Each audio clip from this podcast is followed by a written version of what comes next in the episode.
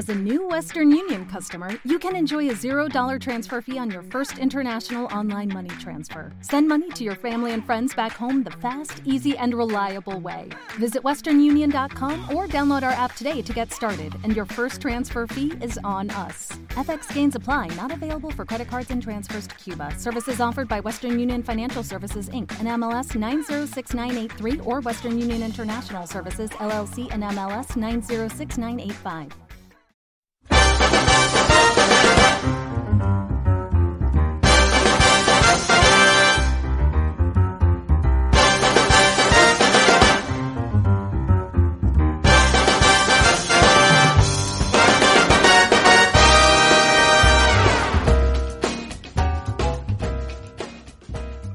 Muy buenas, queridos oyentes, bienvenidos a un nuevo programa especial, al cuadragésimo segundo ya, en homenaje a la figura de un grandísimo director, la figura de un gran aragonés, un oscense de cuna, eh, alguien que ha marcado eh, la escena fílmica española desde los años 70 y que casualmente, casualmente, este sábado va a recibir el Goya de Honor de la Academia de Cine Española. No es otro que el gran Carlos Saura.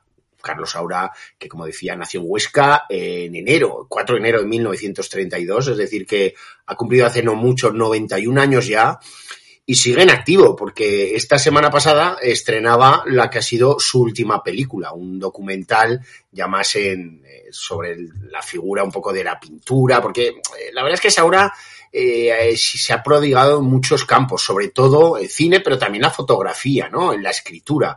Y también le apasiona, porque no, la pintura, ¿no? Y en este eh, último proyecto, esa última película que es Las paredes hablan, eh, pues hablaba un poco de, de, la evolución del arte, ¿no? Como lienzo, etcétera, etcétera, etcétera, ¿no? Eh, nos vamos a remontar, vamos a hablar de toda su carrera, desde sus inicios.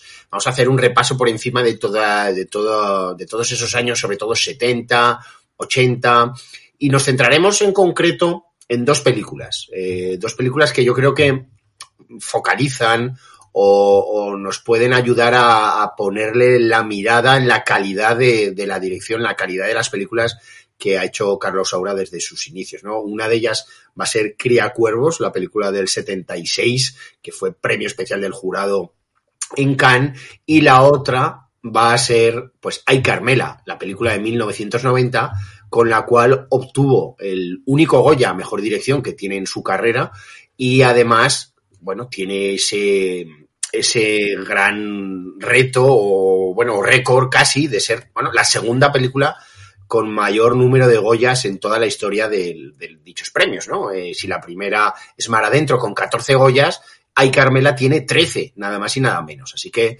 mmm, bueno, pues eh, voy a ya directamente presentar a mi compañero de fatigas, don Alberto Garrido. ¿Qué tal? Muy buenas tardes. Hola Alfonso, muy buenas tardes. Muy bien, estupendo, muy contento de poder estar aquí un ratillo hablando contigo de este maravilloso y genial director eh, de, de nuestra tierra, aragonés, y Carlos Saura, que, que, además, como dices tú, pues este fin de semana, este sábado, en la ceremonia de los Goya, va a recibir un merecidísimo sí. eh, premio de honor, de esos que, que, se hacen a toda una carrera y que estoy seguro que la ovación el, en el auditorio de allí en Sevilla será de esas que llaman los americanos la standing ovation, que se levantará todo el mundo en pie para aplaudirle y, vamos, será súper emocionante, estoy convencido de ello. No me cabe duda, no me cabe duda. Y es que eh, lo hablábamos eh, ahora antes de empezar a grabar, ¿verdad? Que, claro, es que los Goya se crearon en 1986. Mm. Eh, ya y Carmela casi la consideraban yo, yo, creo que lo daban ya casi como un premio a toda la carrera, ¿no? En el 90. Sí, sí, sí. Que lo calculaban es que Carlos Saura iba a seguir al pie del cañón 30 años después, ¿no? Eh, eh, claro. Evidentemente con otro tipo de propuestas, pues ya más, enfo más enfocadas a, al documental, a la música, al flamenco, que siempre también le ha traído mucho, ¿verdad? Pero, pero hablábamos eso precisamente de que de los años 70, donde, donde Saura tiene su mayor producción, ¿no? Prácticamente en los años, eh, bueno, sí. los 60, porque la caza es del, es del año 66, ¿no? O los golfos, sí.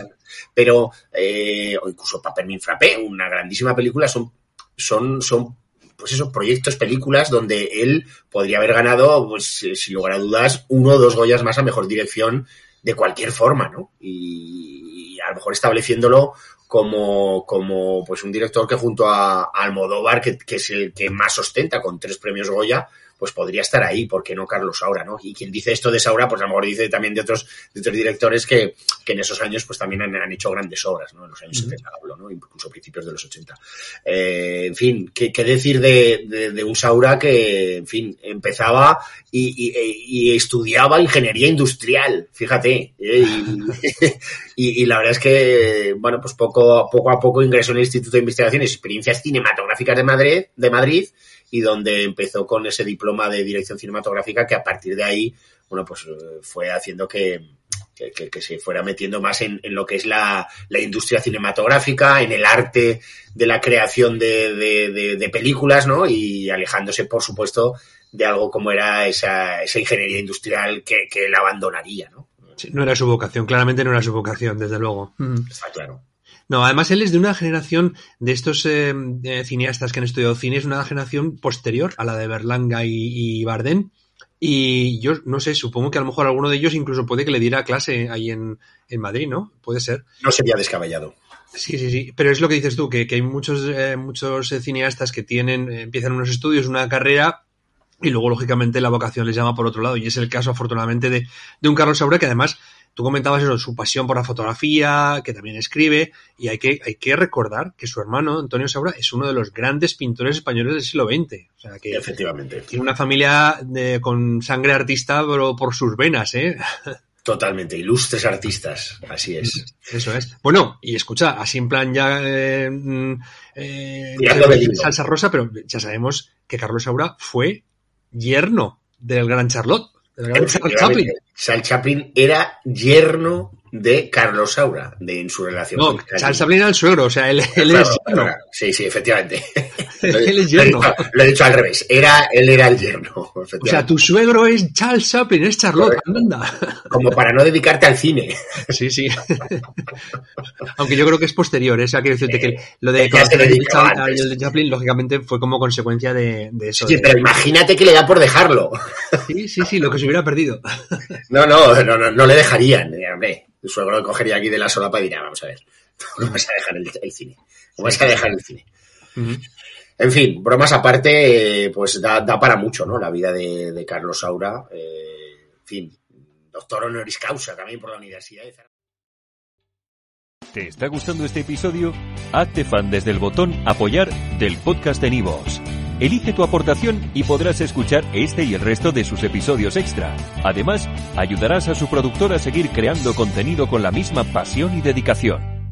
¿Te preocupas por tu familia? Entonces, ¿por qué darles solo huevos ordinarios cuando pueden disfrutar de lo mejor? Eggland's Best, los únicos huevos con ese delicioso sabor fresco de granja, además de la mejor nutrición, como 6 veces más vitamina D, 10 veces más vitamina E y 25% menos de grasa saturada que los huevos regulares, además de muchos otros nutrientes importantes. Así que, dales los mejores huevos. Eggland's Best, mejor sabor, mejor nutrición, mejores huevos.